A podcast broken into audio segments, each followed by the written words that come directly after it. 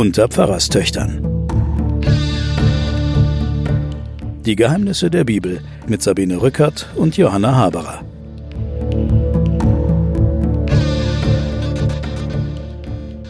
Willkommen zu den Pfarrerstöchtern und den Geheimnissen der Bibel. Mein Name ist Sabine Rückert, stellvertretende Chefredakteurin der Zeit. Mir gegenüber sitzt meine Schwester Johanna Haberer, Professorin für Theologie und Medien an der Universität Erlangen. Hallo. Wir sind mitten in der Moses-Geschichte und haben das letzte Mal miterlebt, wie die Israeliten es durchgesetzt haben, Ägypten verlassen zu dürfen, wobei es ja gar nicht die Israeliten waren, die das durchgesetzt haben, sondern Gott hat sich mit dem Pharao angelegt und hat, wenig überraschend, wir haben es ja hier mit der Bibel zu tun, den Kampf auch gewonnen. Ja, und jetzt brechen die Israeliten auf, ziehen aus aus Ägypten und äh, lassen den Ramses hinter sich. 600.000 Mann sollen es gewesen sein. Da haben wir ja letztes Mal schon drüber gesprochen, dass das ja wohl nicht der Wahrheit entspricht. Denn das sind ja nur die Männer, da kommen noch die Frauen und Kinder und sonst was dazu. Aber das hier ist schamlos übertrieben und soll das Volk Israel noch ein bisschen größer machen, als es war. Das stimmt. Also wir können uns vorstellen, dass die, die ausgezogen sind, vielleicht so ein paar Familien sind. Auf jeden Fall ist die Erinnerung festgehalten, dass es eine Zeit war, in der man total unterdrückt war und in der man keine eigene Freiheit hatte, keine Rechte hatte. Und äh, dann geht man äh, da raus und es gelingt offenbar eine Art von Flucht, wobei den Texten nicht zu entnehmen ist oder wir haben dann Bruch ähm, in den einen Teil der Textschichten heißt es, sie sind geflohen und im anderen Teil der Textschichten heißt es, der Pharao entlässt sie. Ja, er also schmeißt also, sie raus. Schmeißt Hau ab, sie, sagt ja, er. Ja, ja, genau. Also das heißt, auch da sind sich die Texte nicht so ganz einig, wie das dann tatsächlich gewesen ist. Aber wir haben ja schon mehrfach drüber geredet, wir dürfen die nicht historisch lesen als eine Art Chronik eines Auszugs, sondern wir äh, sollten sie lesen als eine Art erfahrungsgetränkte Erinnerungs Geschichte. Und diese Erfahrung, die war so einschneidend, dass man unbedingt wollte, dass man sie nicht vergisst. Und dann hat man sie entsprechend dann auch äh, ausgeschmückt und mit allem sozusagen verziert, was diese Geschichte noch so wuchtiger machen konnte. Und da ist dann ein geradezu mythischer Auszug entstanden. Weil du gerade von der Sklaverei redest habe ich hier eine interessante Tangente. Ganz zu meiner großen Überraschung hat nämlich der Philosoph Peter Sloterdijk vor kurzem im Oktober 2020 der Bild-Zeitung in einer Serie ein Interview gegeben, das sich über mehrere Ausgaben der Bild-Zeitung erstreckt hat. Bitte erklären Sie uns die irre Zeit, in der wir leben. Das war die Aufforderung der Bild-Zeitung an den Philosophen, und er hat dann auf verschiedene Fragen Antworten gegeben und eine Passage hat mich an unsere Moses-Geschichte erinnert und die werde ich jetzt mal vorlesen. Die Bild-Zeitung will vom Philosophen Peter Sloterdijk wissen, was fasziniert die Menschen so sehr an Donald Trump. Also wir können das ja jetzt noch schnell sagen, äh, noch ist er ja noch im Amt, aber nicht mehr lange. Donald Trump ist trotzdem ein Phänomen, das die Leute interessiert und das will die Bildzeitung jetzt vom Sloterdijk wissen. Und Sloterdijk gibt eine sehr interessante Antwort. Er sagt, eine Minute Politologie. Man sollte nie vergessen, die ganze moderne Welt gründet in dem Gedanken, man könne allen Menschen quasi über Nacht zurufen, sie seien jetzt ausnahmslos freie Bürger. Sklavenbefreiung ist das latente Hauptthema der modernen Welt. Doch niemand lässt sich gern daran erinnern, er oder sie wäre bis vorgestern oder gestern Sklave, Leibeigener, schollengebundener Diener oder sonst irgendeine Kreatur in subalterner Position gewesen. Das Proletariat hat sich zeitweilig als Lohnsklavenstand bezeichnet, um seine legitime Forderung nach Emanzipation auszudrücken. Denn dass Sklaverei nicht mehr sein darf, das muss der dunkelste Reaktionär zugeben. Befreiung für alle aber geschieht nicht über Nacht. Sie ist teuer und voller Widersprüche und trifft auf große Widerstände. Wenn dann ein Mensch mit den Manieren eines freigelassenen Sklaven zur Unzeit an die Spitze der Gesellschaft gelangt, dann unweigerlich auch darum, weil er die Instinkte der vielen noch nicht wirklich Befreiten anspricht. Die Rüppelhaftigkeit des entlaufenen Sklaven, der ganz nach oben kam, wirkt als Erkennungszeichen für die Seinen. Sie zieht zahllose Menschen magisch an, die noch mit einem Fuß an der Kette liegen und auch gern einmal auftrumpfen würden. Die Bildzeitung fragt dann, aber Trump kommt doch aus einem wohlhabenden Haus. Sloterdijk, das Schema passt nicht in jedem Detail, aber im Gesamtmuster bleibt es eindeutig erkennbar. Da ist an erster Stelle die rasant illiterate Grundhaltung. Ein Mensch, der sich besudelt vorkäme, wenn man ihn mit einem Buch in der Hand erwischte, außer es ist eine Bibel, die er den Evangelikalen vor die Nase hält, um ihre Stimmen zu gewinnen. Und dann die goldenen Wasserhähne, Wer braucht solche ausgenommen der Sklave, der sich beweisen muss, dass er es wirklich geschafft hat? Und dann sein Umgang mit Frauen. Muss man noch mehr dazu sagen? Also ich ähm, schätze den Herrn Sloterdijk sehr, aber den Trump mit einem befreiten Sklaven zu vergleichen, finde ich, das beleidigt die schwarze Bevölkerung in USA, weil die sind wirklich Sklaven gewesen. Und die haben einen Obama hervorgebracht. Und die Geschichte, die wir hier vom Exodus erzählen, vom Auszug der Sklaven, der Israeliten aus der Sklaverei, ist die Geschichte, die erinnert werden soll zum ersten Mal in der Weltgeschichte, dass die Leute, die Sklaven sind, befreit werden können. Und dass dieser Gedanke in der Welt ist, dass man sich immer daran erinnert, man will es nicht vergessen sondern man will immer daran erinnert werden, das dass, man, das, dass man von unten kommt. Das ist das Gegenteil dessen, was Sloterdijk hier postuliert. Er sagt ja, niemand will daran erinnert werden, dass er aus, dem, aus der Unfreiheit kommt, aber hier ist es ja das Gegenteil. Im Gegenteil, es wird permanent, mit jedem Schritt, mit jedem Atemzug daran erinnert, genau, dass wir das, von ganz unten kommen. Das jüdische Volk und das christliche dann äh, in der Folge die Christenmenschen, die wollen daran erinnert werden, dass sie aus dem Kleinen kommen. Und da dreht eigentlich der Sloterdijk die christlich-jüdisch-christliche Tradition um, wenn er den Herrn Trump zum Sklaven erklärt. Vielleicht ist er ein Sklave seiner selbst, aber äh, aber sicher nicht der Ägypter oder ihrer Nachfahren. Wir fahren jetzt fort hier. Es wird einiges wiederholt. Nochmal die Geschichte der, mit den ungesäuerten Broten und dann nochmal die 430 Jahre. Das äh, gehe ich jetzt etwas schneller durch, weil wir äh, sonst äh, immer, uns immer weiter wiederholen, wie das die Bibel ja hier an dieser Stelle sehr gerne ja, tut. Also äh, man geht davon aus, dass die 430 Jahre wahnsinnig übertrieben sind. Äh, man geht davon aus, dass das vielleicht vier Generationen gewesen sind. Mhm. Und dann kommt eine ganze Passage, in der es um Regeln geht. Jetzt geht es um Regeln, wie das Volk des Herrn, wie das jetzt Passa feiern soll. Und äh, dass sie keinen Fremden dabei haben sollen, dass alle beschnitten sein müssen und so weiter. Das geht jetzt sehr lange und die Frage ist jetzt, wollen wir das durchnehmen? Da kein Knochen im Haus und so. Ich würde das jetzt nicht besprechen, äh, weil wir werden die ganzen Passaregeln, die ganzen, ja. die ganzen Vorschriften rund um die Feste der Juden, da werden wir an anderer Stelle noch ja. dazu kommen. Aber lass mich dazu nochmal wiederholend sagen, wir haben es mit diesen Texten zu tun, mit eben unterschiedlichen Schichten und die haben unterschiedliche Interessen. Es gibt das politische Interesse, der Gerechtigkeit für die Kleinen und der Kampf gegen die Unterdrückung. Es gibt das juristische Interesse zu fragen, ob denn eigentlich Menschen in dieser Weise ausgenützt werden dürfen, wie in der Sklaverei in Ägypten. Es gibt das militärische Interesse, das erzählen möchte, wer eigentlich kämpft für die Israeliten. Und es gibt das kultische Interesse, der es fragt, wo kommen eigentlich die ganzen kultischen, rituellen Regeln unserer Religion her. Alles das ist in diese Exodus-Geschichte hineingepackt. Und diese Regeln, die wir hier lesen über die Beschneidung und wie man Passa feiern soll, das ist das kultische Interesse. Man möchte in die Grund- und Urgeschichte des Judentums möchte man diese Regeln hineinschreiben. Die kommen aber dann ausführlicher später. Deswegen denke ich, können wir sie hier überspringen.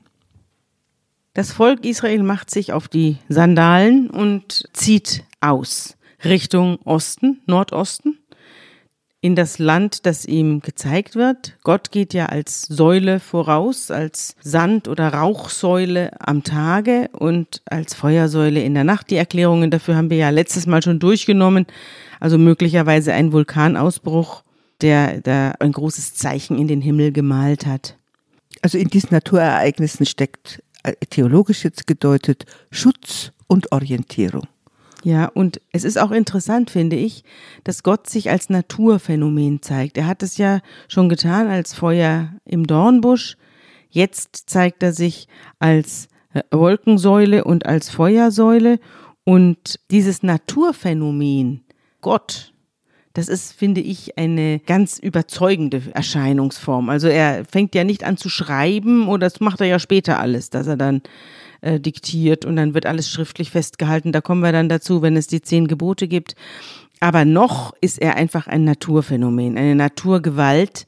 Und ich finde auch, dass eine Gotteserscheinung viel eher sich in einem Physik- oder Chemiebuch zeigt, mit diesen unglaublichen Wundern, die es da gibt, viel mehr als in der Bibel. Die Bibel erzählt ja von Gott eigentlich von einem Ungetüm auch, ja, einer Figur, die extrem menschliche Züge hat und nicht nur die allerbesten, sondern relativ niedrige Beweggründe zum Teil auch. Auch jetzt in diesem Kampf mit dem Pharao und so weiter, das ist ja alles unreif hoch drei. Und ja, das werden wir noch sehen. Hm. Ja, und darüber können wir ja dann mhm. reden. Aber ich finde, dass das Naturphänomene, ja, das finde ich also viel erstaunenswerter und großartiger. Die Planeten und aber auch die Mikrobiologie bis hin zum Virus. Äh, das ist eigentlich eine Vielfalt und eine Intelligenz, die ist nicht zu toppen. Die ist natürlich auch unlogisch oder sie ist auch grausam. Fressen und gefressen werden, Zerstörung, vollkommene Zerstörung von ganzen Planeten, schwarze Löcher, Tiere, die sich gegenseitig auffressen. Also es ist äh, auf jeden Fall keine, es ist keine gnädige Welt, die da Nein, wird. aber unlogisch ist sie nicht. Also Logik ist in allem, was uns umgibt, bis hin zu dieser Bibel, die ja auch aus Atomen besteht und die alle einer strengen Logik folgen. Das ist aber das, was ich an dieser Stelle nur anmerken wollte, dass mich diese Feuersäulen und Wolkenerscheinung, dass ich die irgendwie super finde. Gott, dieser Gott Jahwe macht auf jeden Fall seinem Namen alle Ehre. Ich bin da, wenn ich da bin, oder ich werde da sein, wenn ich da sein werde.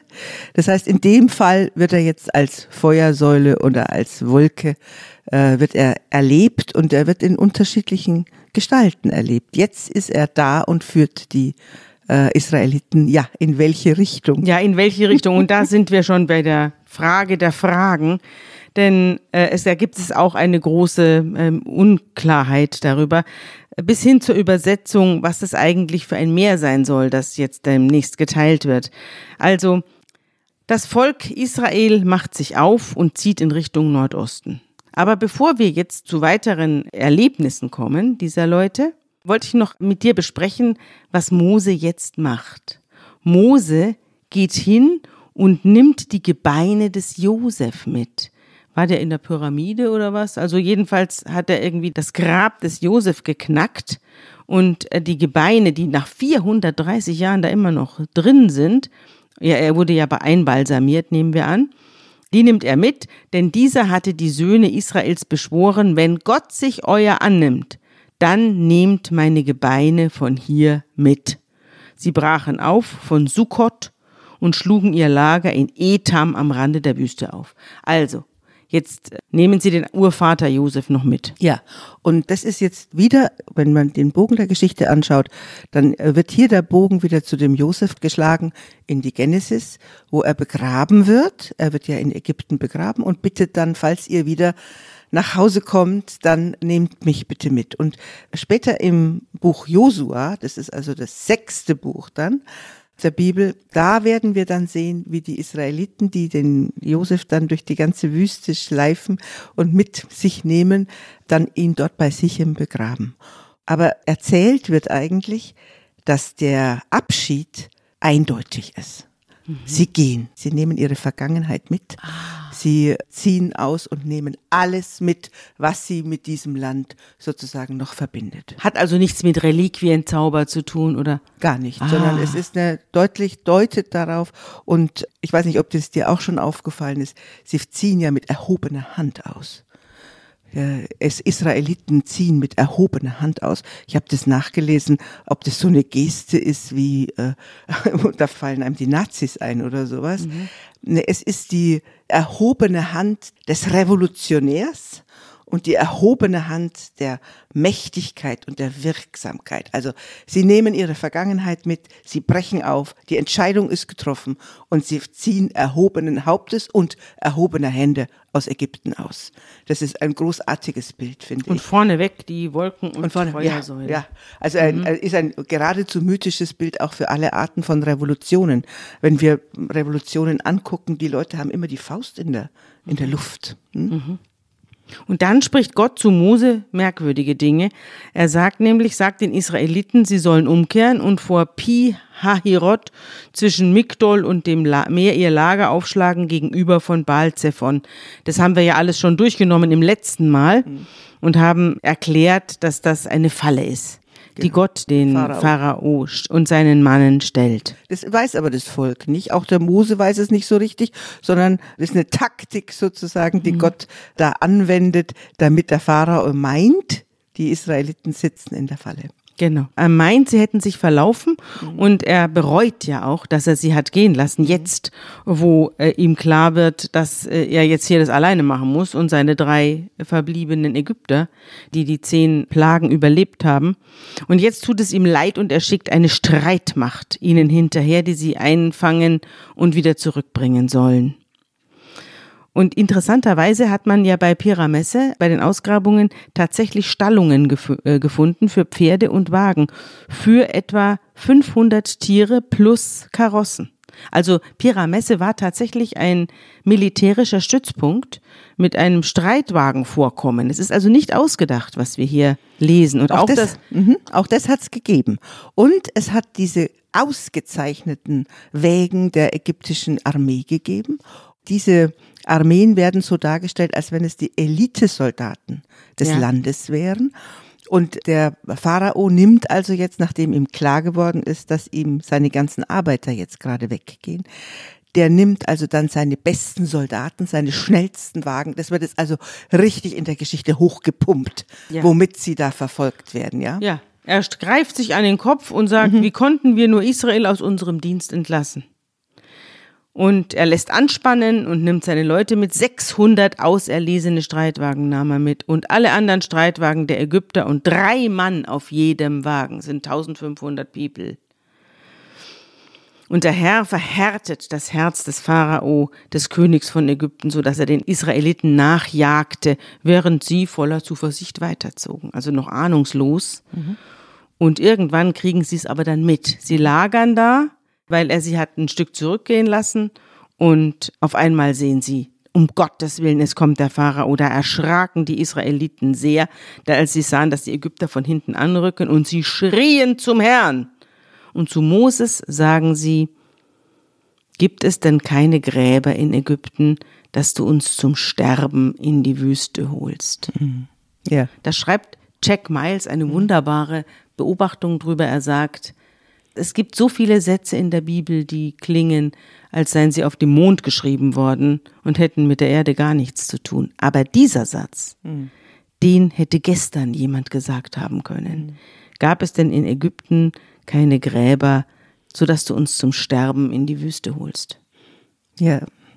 Und du siehst aber auch hier dieses, was haben wir nur getan? Dieser Schreck, mhm. den der Pharao hat, den hat jetzt auch das Volk Israel. Mhm. Also der Pharao hat den Schreck, was habe ich nur getan? dem beantwortet der Schreck der Israeliten. Ja. Wie konnten wir dir nur folgen, äh, Mose? Das ist ja dann ein Motiv, das immer wieder kommt, das Ja. murrende Volk. Ja, und das sagt- murrende Volk, da haben wir dann Ja, ja. in den nächsten Folgen noch viel damit haben, zu tun. Haben wir viel damit zu tun. Aber das entspricht dem und es geht ja eigentlich um die Frage, welche Art von Freiheit wollen wir. Es gibt ja die Freiheit des Sklaven gibt es ja auch. Der Sklave ist frei, indem er sozusagen eine, er hat ausgesorgt, er, es wird für ihn gesorgt, er hat Essen, er kann seine Kinder bekommen, er weiß jeden Tag, was er zu tun hat. Es ist eine bestimmte Art von Freiheit, die ein Sklave hat. Freiheit von Verantwortung für sich selbst. Freiheit von Verantwortung von sich selbst.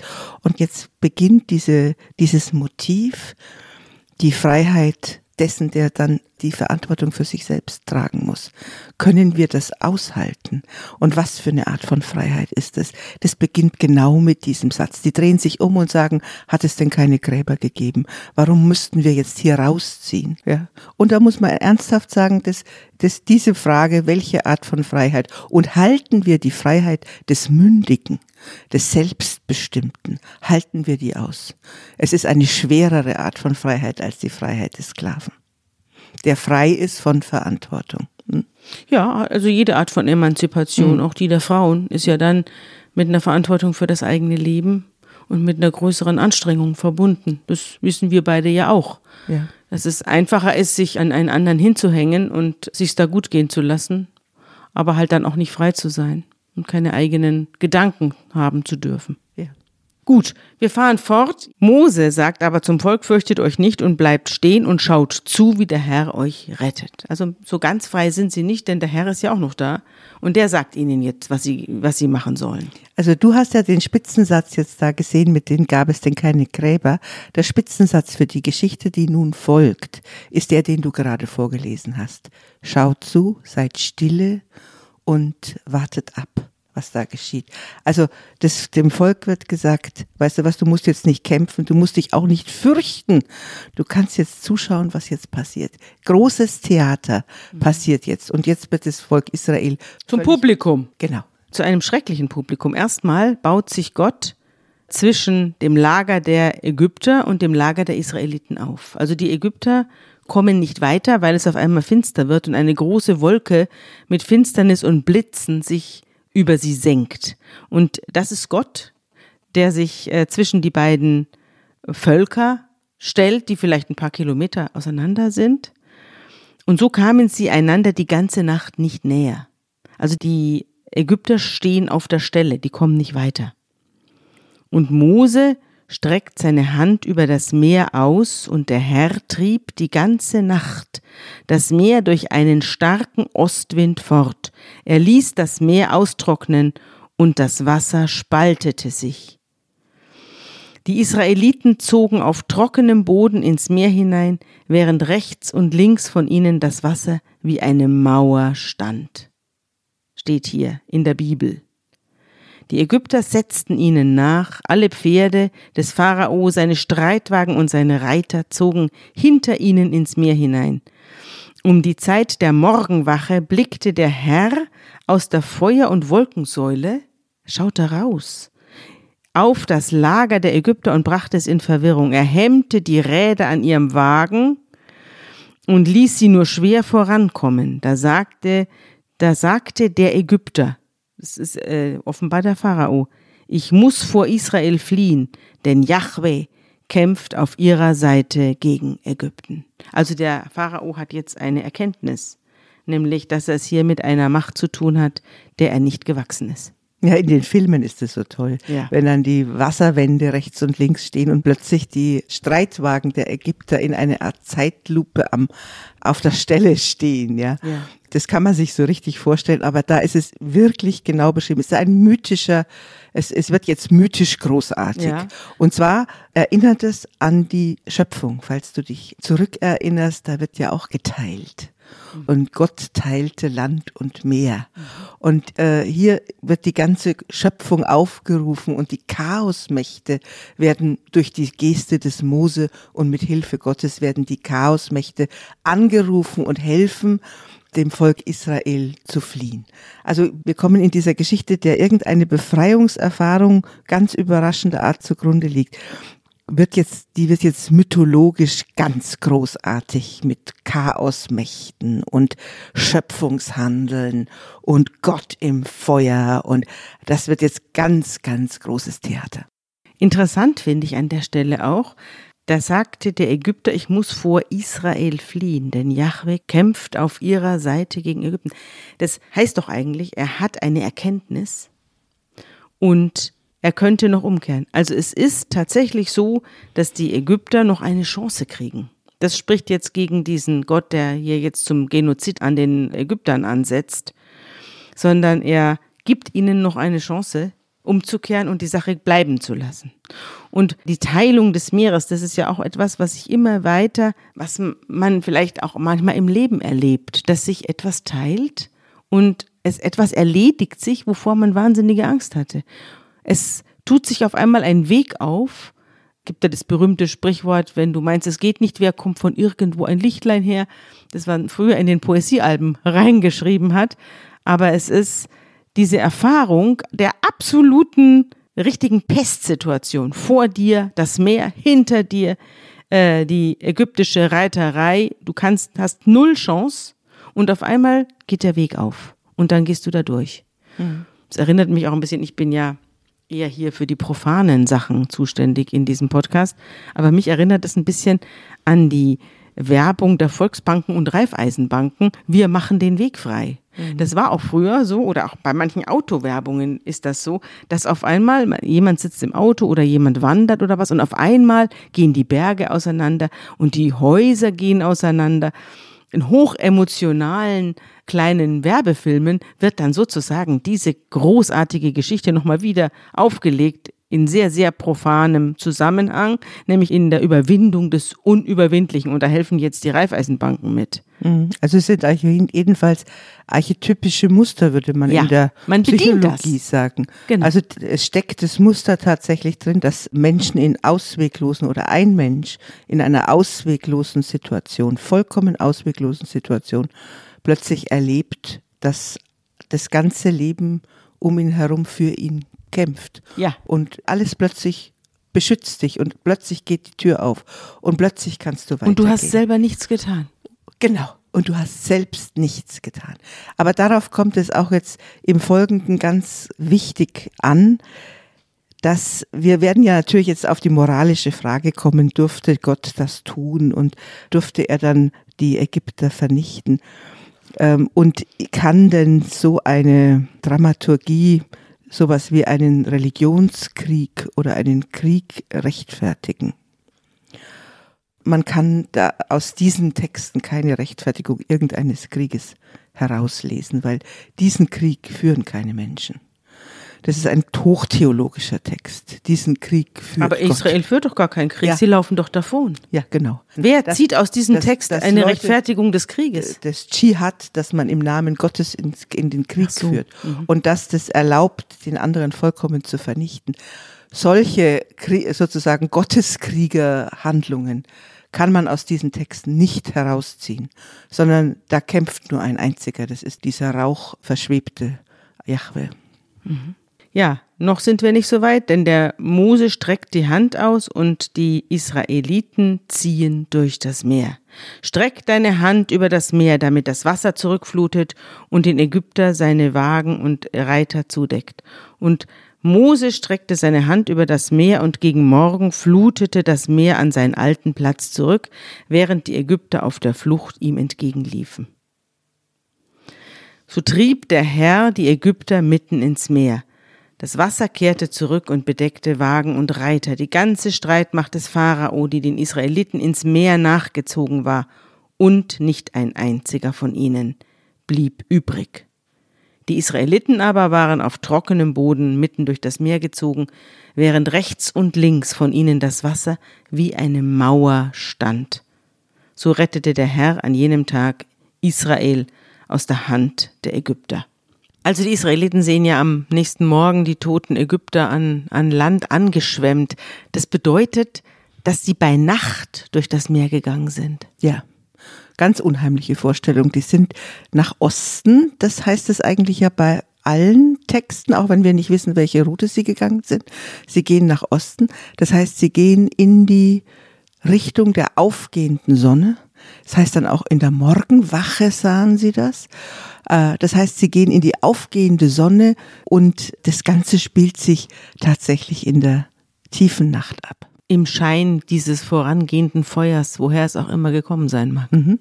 Wenn man den Bogen nochmal zu den Plagen zieht und zu diesem ganzen Versuch, frei zu kommen, dann muss man schon fragen, in, inwieweit darf denn ein Genozid an diesem Volk denn damit hier gerechtfertigt werden.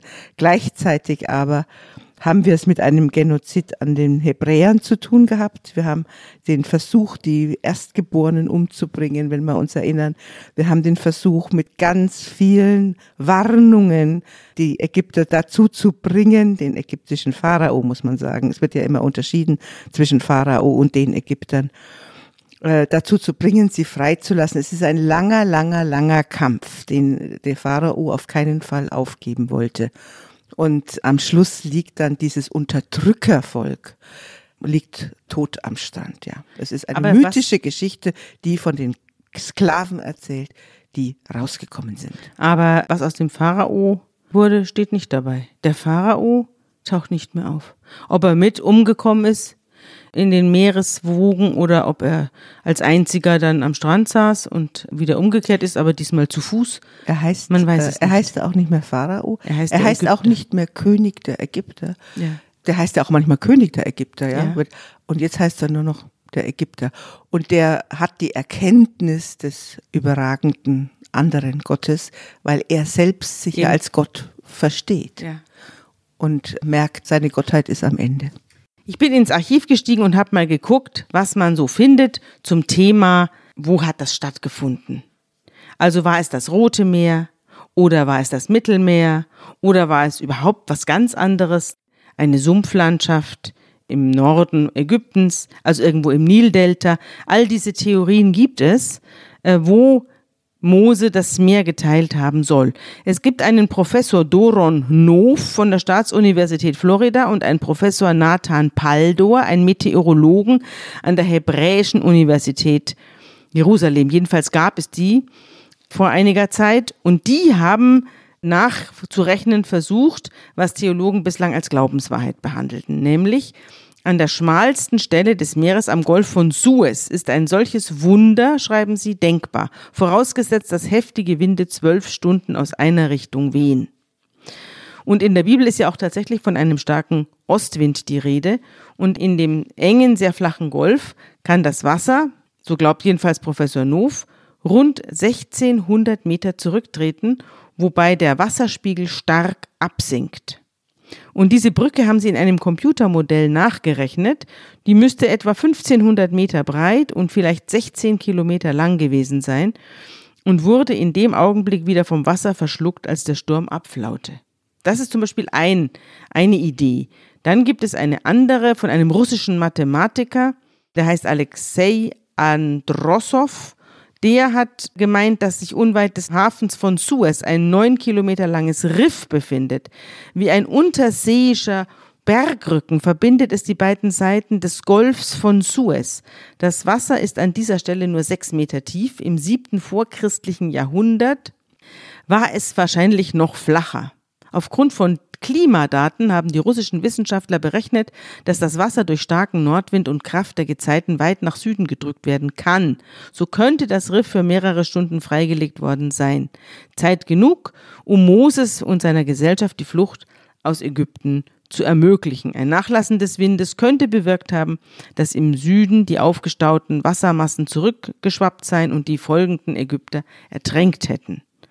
Und dann gibt es noch einen Karl Drews vom Zentrum für atmosphärische Forschungen, der zusammen mit seinem Kollegen Wei King Han versucht hat, die Route der Israeliten nachzuvollziehen. Die wiederum schlossen den, die Örtlichkeit am Golf von Suez aus, diese beiden amerikanischen Wissenschaftler. Mit Hilfe von Satellitenbildern haben die beiden ein Modell vom Gebiet angefertigt und stellten die Hypothese auf, dass es hier vor 3000 Jahren ganz anders ausgesehen hat. Ein für zwölf Stunden mit gut 100 Stundenkilometer wehender Oststurm hätte demnach eine Schneise in einen Nilarm und eine Küstenlagune. Also die gehen von einer Küstenlagune im Mittelmeer aus und ein 100 Stundenkilometer wehender Oststurm hätte demnach eine Schneise in ein etwa zwei Meter tiefes Wasser drücken können und so einen trockenen Übergang ermöglicht. Etwa vier Stunden, vermuten die beiden, hätten die fliehenden Israeliten Zeit gehabt. Unsere Simulation passt ziemlich genau auf die Beschreibung der Bibel, sagt Herr Drews in NTV. Also man sieht auf jeden Fall, dass die Faszination der Geschichte heute noch Wissenschaftler unterschiedlichster Art dazu bringt, nachweisen zu wollen, wie das genau gewesen ist. Also alle diese Thesen haben natürlich eine Gegenthese jeweils, weil bis zum Mittelmeer hochlaufen, das hätte ja Tage und äh, Tage und Wochen gedauert. Von diesem Nilarm, von dem wir jetzt ausgehen, wir gehen ja aber in der Geschichte, die geht ja nur von zwei Tagen aus. Es wird auch das Meer genannt und es wird aber auch das Schilfmeer genannt, aber das Schilfmeer tatsächlich assoziiert dann wieder das Körbchen des Mose, wo man, so. wo man so einen Bogen wieder hat. Die Rettung des Mose wird jetzt wiederholt und deswegen ist in den Wortassoziationen ist dieses Schilf. Schilfkörbchen. Ja, ist das Schilfkörbchen mit drin. Also insofern ist auch hier haben wir eine äh, Erzählung, die möglicherweise, wie die Russen und die Amerikaner nachrechnen, äh, auf ein Naturphänomen zurückgeht. Aber die theologische, der theologische Bogen ist der, Gott rettet dieses Volk, so wie er das gefährdete Kind aus dem Nil hat ziehen lassen von den Frauen, so rettet er jetzt die ganzen Menschen dort. Mhm. Er rettet ja nicht die Menschen dort, sondern er rettet sein Volk. Und dazu kommen wir jetzt. Mose singt ein großes Lied für seinen Gott, der ihn durch Ratschläge dazu bewogen hat, das Volk Israel zu retten. Und ich finde, wir sollten uns jetzt mal auszugsweise jedenfalls einen Teil des langen Liedes, das Mose zu Ehren des Herrn singt, mal anhören. Und das klingt so.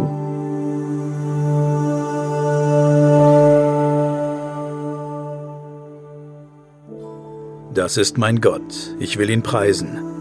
Er ist meines Vaters Gott, ich will ihn erheben. Der Herr ist der rechte Kriegsmann, Herr ist sein Name. Des Pharao Wagen und seine Macht warf er ins Meer.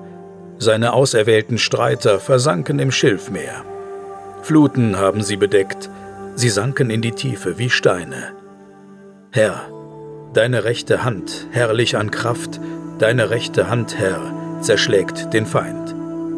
Durch dein Schnauben türmten die Wasser sich auf, die Fluten standen wie ein Wall, die Tiefen erstarrten mitten im Meer. Der Feind gedachte, ich will nachjagen und ergreifen und den Raub austeilen und meinen Mut an ihnen kühlen. Ich will mein Schwert ziehen, und meine Hand soll sie verderben. Da ließest du deinen Wind blasen, und das Meer bedeckte sie, und sie sanken unter wie Blei im mächtigen Wasser. Herr, wer ist dir gleich unter den Göttern?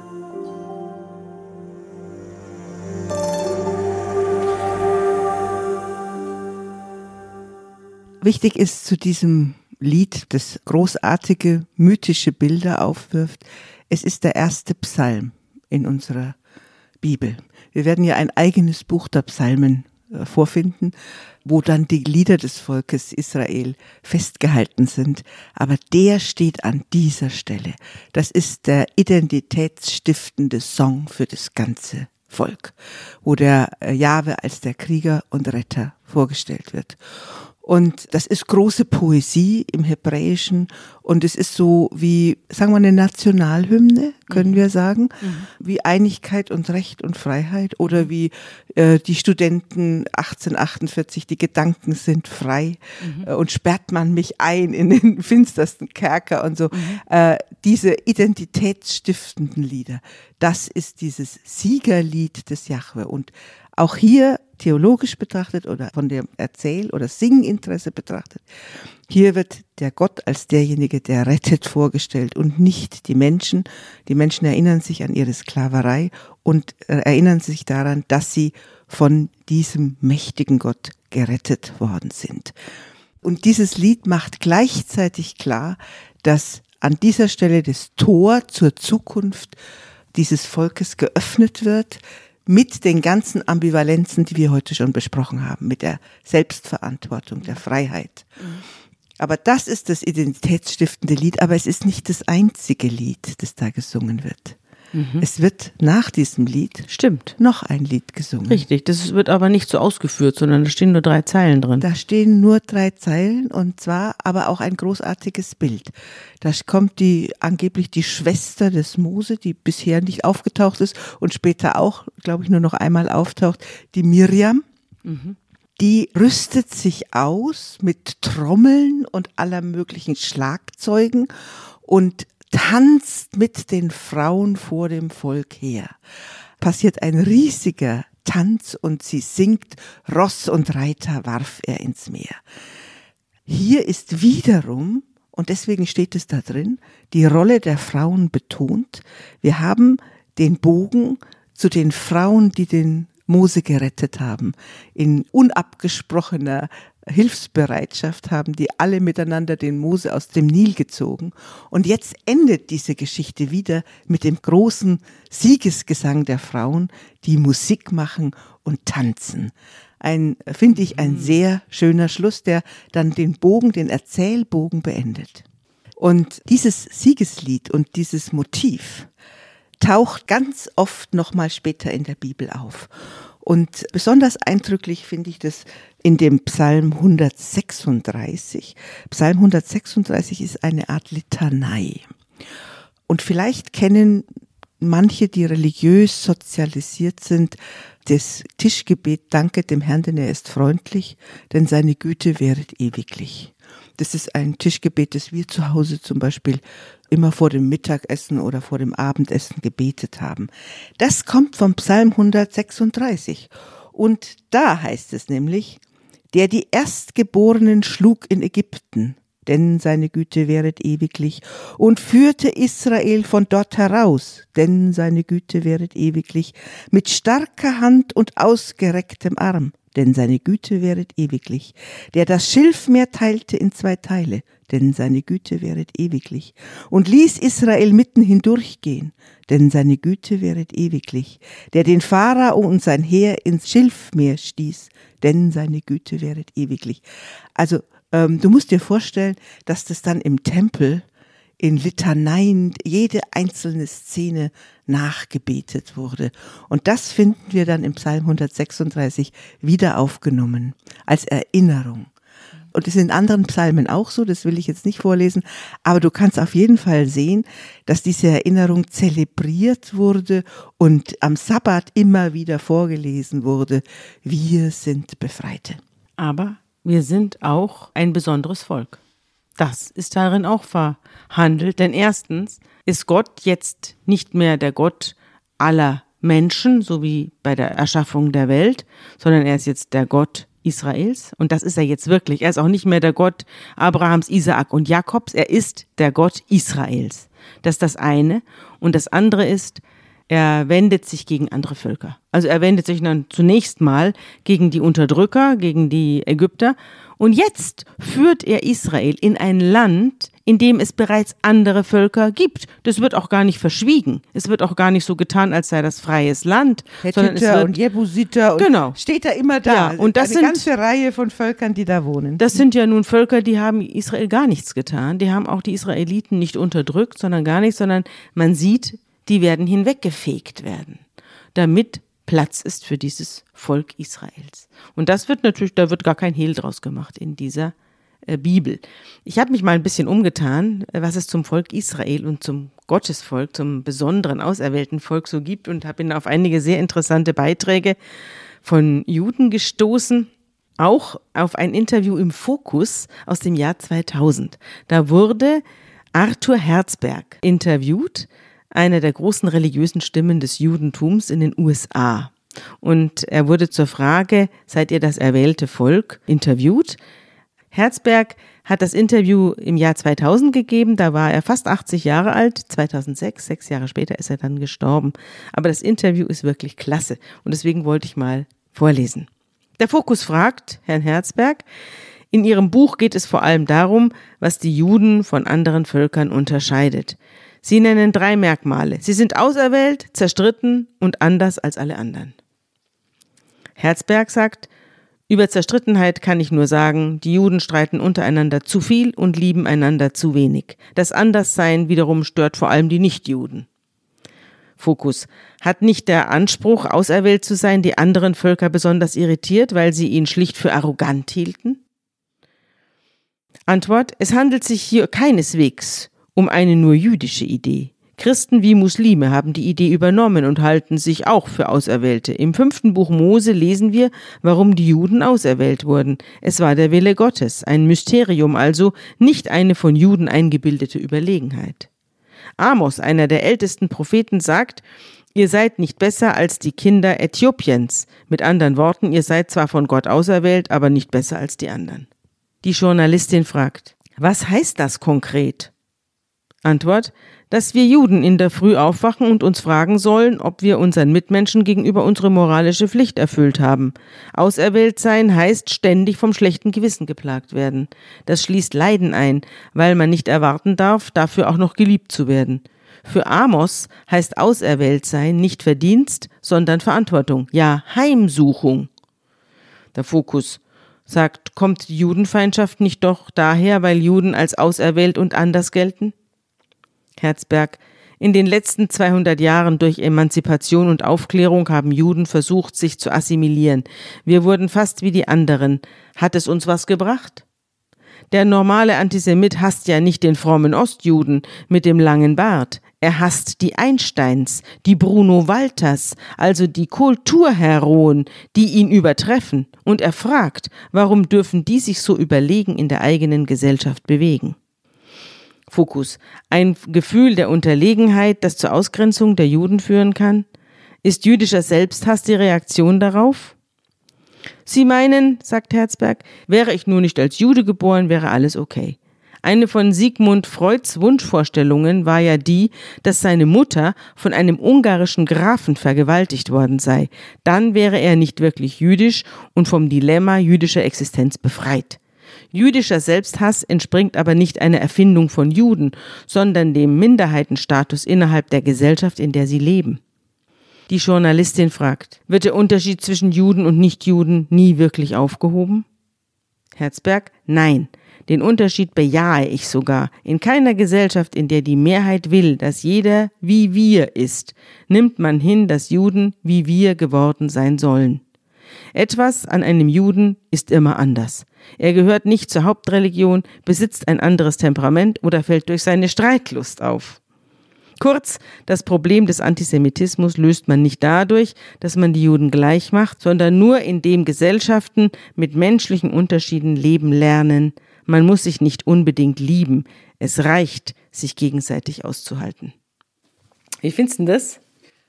Ich finde das ein äh, sehr schönes Interview weil es wirklich in ganz verschiedenen Dimensionen zeigt, wie sich Juden selber die Erwählung erklären.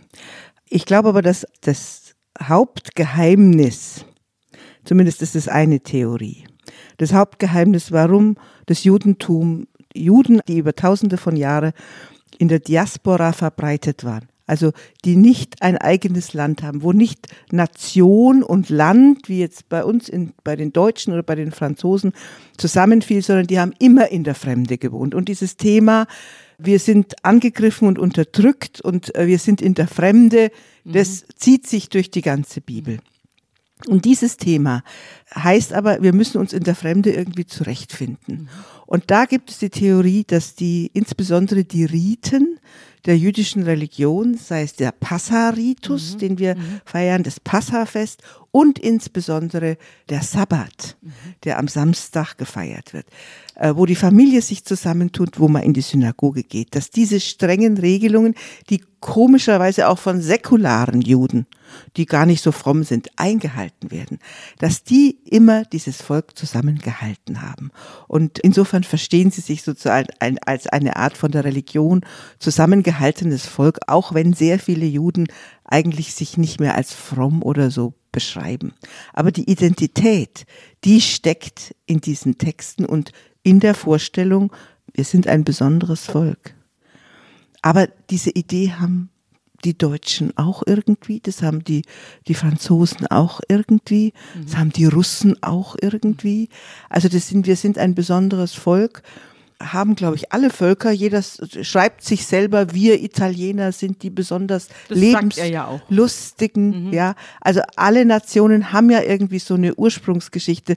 Das Besondere ist hier, dass da in der Tat, und das sagt der Herzberg auch, mitten in der Erwählung steckt auch immer dieses Leiden und diese Verantwortung und dieser Ruf nach Gerechtigkeit. Wir, wir müssen sozusagen die Standarte der Gerechtigkeit tragen. Das steckt in diesem Erwählungsgedanken auch mit drin. Und wir müssen dafür leiden. Was hast du dir als gutes Wort zum Schluss ausgesucht? Das gute Wort, das ich ausgesucht habe, das steht bei Jesaja 61, 1. Und das hören wir uns jetzt an.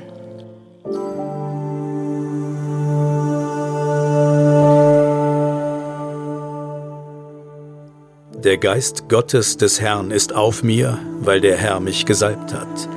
Er hat mich gesandt, den Elenden gute Botschaft zu bringen, die zerbrochenen Herzen zu verbinden, zu verkündigen den Gefangenen die Freiheit, den Gebundenen, dass sie frei und ledig sein sollen. Den Exodus aus Ägypten haben wir jetzt besprochen und erzählt. Und jetzt geht es weiter in Richtung versprochenes Land. Und die lange Reise, 40 Jahre werden sie ja jetzt brauchen, bis sie dann ankommen im Israel, im Versprochenen. Und bis dahin wird viel passieren. Bis dahin werden auch viele Kämpfe untereinander gekämpft. Und die Frage, was ist die Freiheit? Das wird sich das Volk Israel jetzt in der Wüste beantworten müssen. Und dazu kommen wir in den nächsten Ausgaben unseres Podcasts. Eine lange Wüstenwanderung liegt vor uns. Tschüss. Tschüss.